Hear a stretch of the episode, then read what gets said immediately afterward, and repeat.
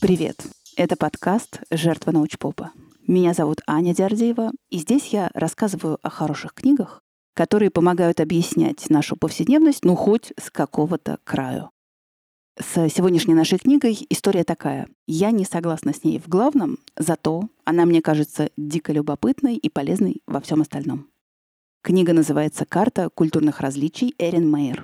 И казалось бы, казалось бы, речь в ней про то, как базовые культурные настройки мешают людям в больших международных командах не только понимать друг друга, но и вообще даже начать э, взаимодействовать. Все же по-разному понимают, что значит договориться, какая критика конструктивная, какой аргумент считать убедительным и, в конце концов, каким должен быть хороший руководитель. И вот тут мы с Эрин Мейер не совпадаем. У нее эти базовые культурные настройки подаются как монолит. Вот если в культуре так принято, значит, все выходцы из этой культуры будут так поступать. Моя гипотеза, что все эти различия можно встретить в пределах одной культуры. Представления о том, что значит быть понятными, кому доверять и как договариваться, они у нас где-то на уровне базовой прошивки. И как же мы удивляемся и возмущаемся, когда приходится иметь дело с людьми, у которых эта прошивка другая. И именно поэтому карту культурных различий я бы воспринимала как эдакий чек-лист, который позволяет взглянуть на то, что мы неосознанно требуем от других людей. Первое и единственное, что действительно имеет отношение к разнице культур, это насколько язык, который люди используют для общения, является высококонтекстным. Что такое высококонтекстный язык, проще всего объяснить при помощи анекдота. Преподаватель лингвистики рассказывает студентам. Есть языки, в которых двойное отрицание означает утверждение. В других языках двойное отрицание так и остается отрицанием. Но нет в мире ни одного языка, в котором двойное утверждение является отрицанием. С задней парты. Ну да, конечно. Вот это и есть контекст, интонации, идиомы и много невысказанных вещей, которые отлично известны обоим собеседникам. Да, русский язык высококонтекстный. И думаю, что наша приверженность смайликам и эмодзи так велика, потому что на письме только они могут сделать контекст более однозначным. Вот здесь была ирония, в этом высказывании для тебя нет опасности, а вот здесь я злюсь. И представьте себе, на свете есть низкоконтекстные культуры, в которых сказанное означает то, что сказано, и ни грамма больше. Люди из высококонтекстных культур, общаясь с низкоконтекстными, начинают беспокоиться. Вот там что имел в виду собеседник? На что-то он намекает? А вдруг никакого подтекста тут нет? Возможно ли такое? Язык, который предрасположен к высокому контексту, на глазок можно вычислить так. В нем меньше лексических единиц, зато слова имеют много значений и самых разнообразных. В низкоконтекстных языках больше слов, но меньше значений у одного и того же слова. Или их нет вообще. Но контекстность зависит не только от языка, но и от того, насколько гомогенная культура — Взять японцев. Сколько лет они просидели на своих островах в полной изоляции от остального мира. Вот они могут себе позволить высококонтекстное общение внутри своей культуры. Это похоже на долгий брак. Если вы много лет вместе, не нужно объяснять уже базовые вещи, можно просто перемигиваться. И наоборот, культуры, которые всегда были как плавильный котел, где много иммигрантов, где нет в обществе однородности, там контекстность минимальная — надо понять друг друга, а на перемигивание нет ни времени, ни сил. Пожалуй, одна из самых низкоконтекстных культур — это американская. Теперь понятно, почему так раздражают книги американских авторов, особенно по социальным наукам, где они бесконечно пережевывают одну и ту же мысль. И им уже хочется сказать, чувак, не тупи, давай уже дальше. А он не тупит. Он использует золотое правило презентации. Сначала расскажи, о чем ты собираешься рассказать, Потом расскажи это, а потом расскажи о том, что ты сейчас рассказал. То есть хорошая коммуникация для низкоконтекстной культуры — это когда твоя мысль понята и усвоена на 100%. И поскольку в этой мысли нет никаких особых смысловых нюансов, то от слушателя требуется просто, чтобы эту мысль запомнили. А значит, не грех три раза повторить. Ну а для высококонтекстной культуры это же издевательство какое-то, а не коммуникация. Но самое забавное, что внутри высококонтекстной культуры могут прекрасно жить люди низкого контекста. Да вы сами наверняка с таким встречались. Для них слово имеет только одно конкретное значение. Пошутить с такими ребятами можно только неудачно. Зато вот э, высококонтекстные, они кайфовые. С ними можно поймать одну волну, уловить сигнал собеседника, да и самые лучшие шутки высококонтекстные. Но знаете, когда речь заходит, ну, если не о жизни и смерти, то хотя бы о сильно рискованных решениях, как же начинают раздражать эти высококонтекстные выкрутасы. Особенно от людей, от которых нужна какая-то поддержка и помощь. И вот тогда ребята, которые выражаются прямо и без второго дна, становятся просто незаменимы. Ну, по крайней мере, для меня. Было бы очень просто, если бы все культуры делились строго на высоко и низко контекстные. Умные налево, красивые направо. Но сложность в том, что все культуры располагаются на одной длинной шкале. И все оказывается относительно друг друга.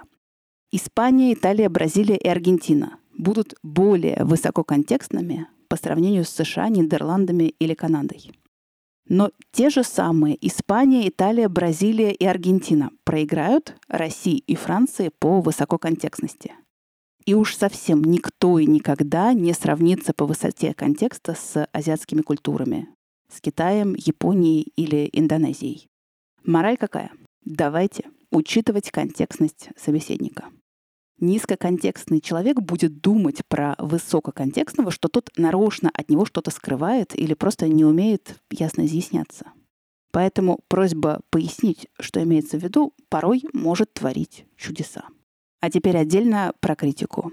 Мы ожидаем, что чем более низкоконтекстная культура, тем более прямая критика будет в ней допустима. Ну, если все изъясняются в лоб, то и критиковать тоже будут в лоб. Логично?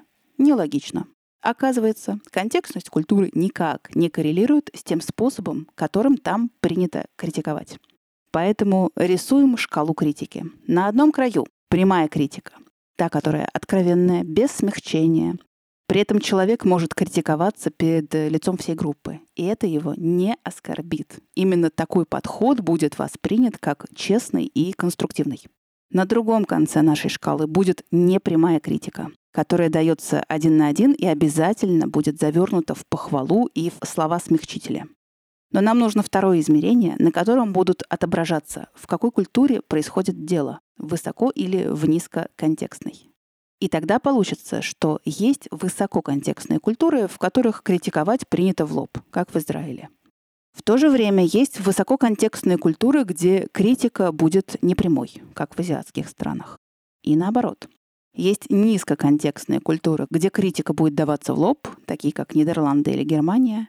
А есть низкоконтекстные культуры, где критика может быть завернута в обертку из похвалы. Привет, знаменитый американский шит-сэндвич. И, кстати, чтобы адекватно воспринимать шит-сэндвич, воистину нужна определенная привычка к такой форме выражения мыслей. Потому что может создаться ощущение, так все ж нормально. Там в середине, правда, что-то было не очень. Но всегда же запоминается первая и последняя фраза. Нам об этом Штирлиц еще говорил. В чем сложность с критикой? Ну, понятно, что прямая критика, но если она еще и публичная, может быть воспринята как э, унижение. Но и непрямая критика, если мы к ней не привыкли, вообще не благо. Из нее невозможно понять, так в итоге меня как оценивают? Я хорошо работаю или не особо? Или все ужасно, но мне просто это вежливо преподнесено?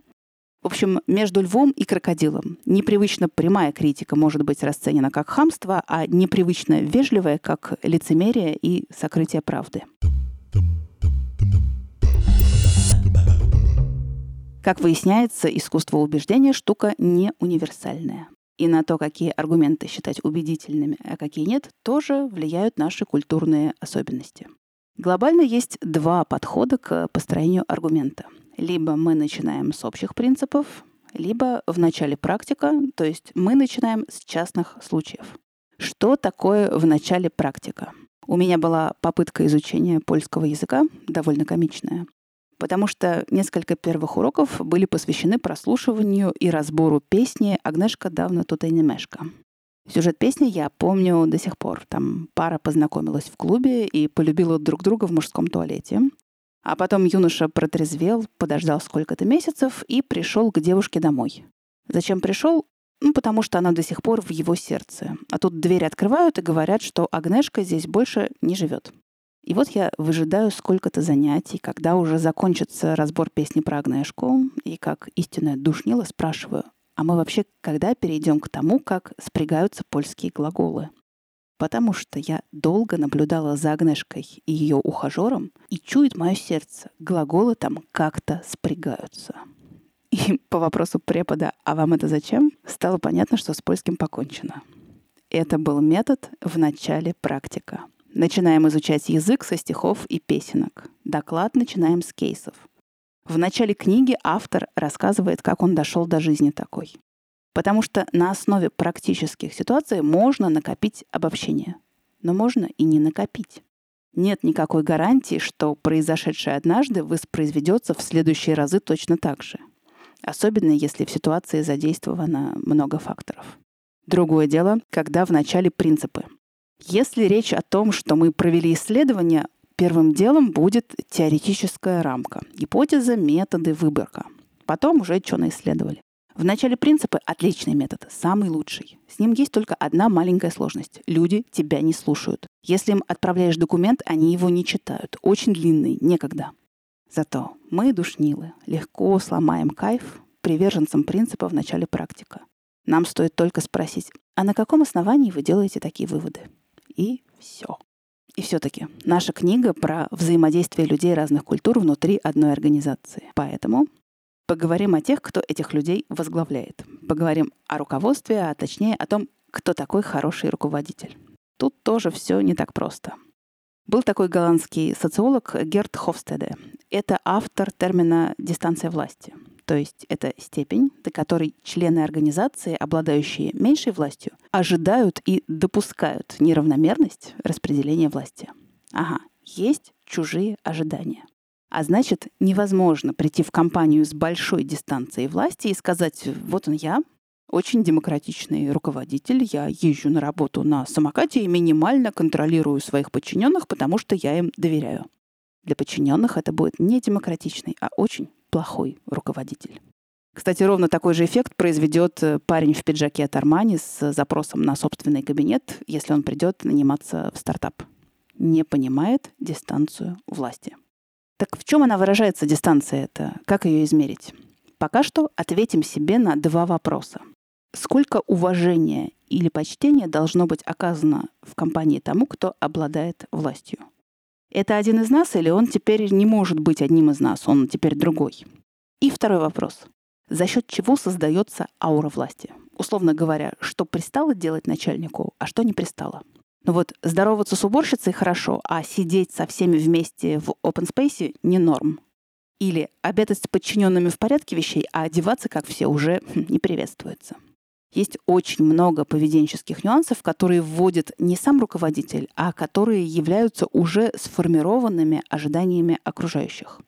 И любой стиль лидерства болтается где-то между двух крайних полюсов — эгалитарный и иерархический. Эгалитарный — это когда руководитель один из нас. Он всегда доступен, с ним можно все обсудить, его позицию можно оспорить, и он не лезет в зону ответственности своих подчиненных. Он одевается, как мы, обедает вместе с нами и все такое. Иерархический стиль, понятно, противоположный. Здесь от руководителя требуется большая дистанция, пиджак от Армани, мордатый охранник и отдельный кабинет. Спорить с руководителем не принято, поперек бати никто не полезет не только с инициативами, но и с ответственностью за свою работу. Ответственный за все — начальник. Он командует, что делать, когда делать, и за результат тоже он отвечает. Мы-то чё? И тут вопрос, можно ли изменить по собственному желанию дистанцию власти? Ну, попробуйте. На одной чаше весов будет ваше желание, а на другой — ожидание 10, 50, 100 тысяч человек. Вот и кто кого заборет. В любом случае, революционным путем дистанция власти точно не меняется. У Гордеевой недавно было прекрасное интервью с педиатром Сергеем Бутрием. И там он рассказал одну болезненную вещь. Ну, точнее, там было много болезненных вещей, но это прям отозвалось, как говорится. Когда Бутрий пришел работать э, участковым педиатром в государственную поликлинику в Ивановской области, он повесил на дверь своего кабинета листок с номером своего мобильного и со своим e-mail. Сокращение дистанции власти, да? И что он получил? В числе прочего, звонки в 4 утра, когда его пьяным голосом спрашивают, «Э, «Слышь, доктор, ты сегодня во сколько работать начинаешь?» Потому что такое сокращение дистанции власти не вызывает уважения. Дистанция власти — это парный танец. Возможно, вы себе сейчас говорите, что вы-то уж точно за эгалитарное руководство. Вы-то уж точно не опуститесь до пиджака от Армани. Ну, действительно, зачем Армани, когда есть Хьюго Босс? Но позвольте разрушить ваши идеалы с помощью одного простого примера. Вот ваш руководитель рассылает, например, имейлы вашим же подчиненным, минуя в этой цепочке вас. Ощущение я бы как минимум очень-очень напряглась. Между тем, в эгалитарных культурах это абсолютнейшая норма. Можно обращаться, можно прыгать через уровни как вверх, так и вниз. И ведь дистанция власти — это же не только про рабочие отношения, это вообще про любые иерархии. Вот хорошо ли, когда мэр города ездит на работу на велосипеде и обедает в кафешке поблизости? Считается, что да, это прям высший класс. А вот вы готовы к этому? А я готова увидеть московского мэра в шоколаднице и вежливо с ним поздороваться? Ох, не знаю. Но вот он там и не появляется. Видите, до какой степени дистанция власти — это парная игра. У Хофстеда есть тест, э, по которому можно определить, какая дистанция власти для вас является приемлемой. Я ссылку положила в свой телеграм-канал. Да, все так у подкаста. Есть мало кому известный телеграм-канал. Я его веду в форме заметок и особо там не сдерживаюсь. Называется так же, как подкаст. Теперь про то, хороший человек — это профессия или все таки нет. То есть о том, кому и на каком основании мы доверяем. Есть два разных вида доверия — когнитивное и аффективное. Основой для когнитивного доверия становится то, каков человек в деле, как он себя проявляет. Я тебе доверяю, потому что ты хорошо умеешь свою работу. Такие люди нам нужны. Аффективное доверие выглядит иначе. Такие люди нам нужны, потому что у нас с ними хорошие отношения, мы давно знакомы. А кроме того, они кое-что умеют. В культурах с аффективным доверием придется потратить время на долгие прелюдии, на совместный досуг, на поедание и распитие. Иначе никакого партнерства тебе не видать, как э, собственных ушей. К полюсу личных отношений сильно приближена Россия, примерно на тех же позициях Турция и Бразилия, а Крайние позиции на полюсе отношений занимают Китай и Нигерия. Есть предположение, почему в некоторых культурах отношения выходят на первый план. Потому что правовая система слишком слаба. Можно подписать договор с контрагентом. Но принудить его выполнить свои обязательства по этому договору невозможно. Зато, если вы знакомы с его родней, если вы работали с его друзьями, или в конце концов, если вы провели сколько-то времени в ресторане и в боулинге, ну можно уже сообразить, доверять этому человеку или нет. И есть определенные рычаги воздействия на него. В странах с более надежной правовой системой долгие прелюдии не нужны, и доверие строится через то, как вы решаете рабочие задачи. Но что любопытно, в этих же странах, которые с когнитивным доверием, отношения могут прекратиться так же стремительно, как и начаться. А вот в культурах с аффективным доверием из отношений так просто не выскочить. Ну ладно, страны.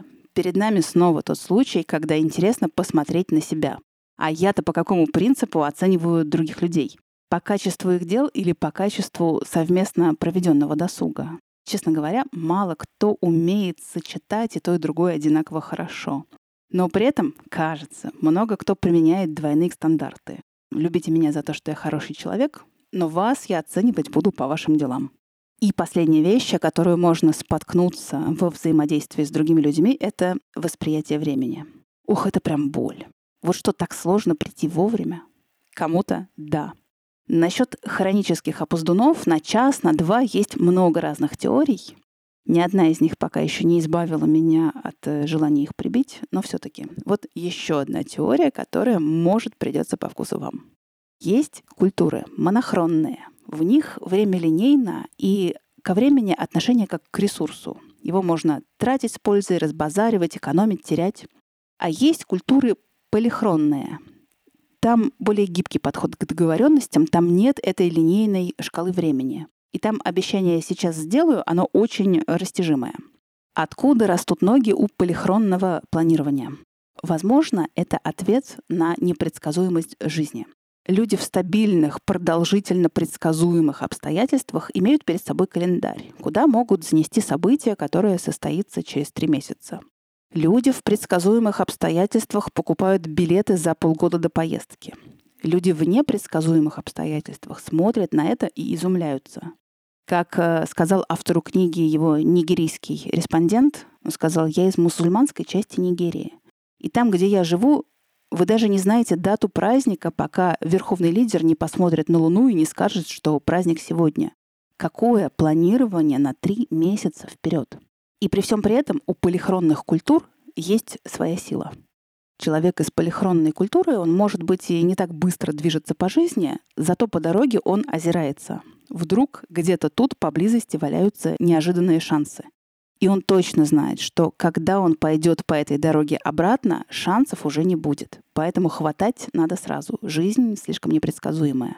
И поскольку все мы сейчас немножко нигерийцы, давайте присматриваться к тому, что встречается нам по пути. А что еще остается? Все, на этом прощаюсь. До следующей книги. С вас лайки и сердечки, столь приятные мне и столь полезные для подкаста. А с меня в ближайшем будущем новая интересная книга. Пока.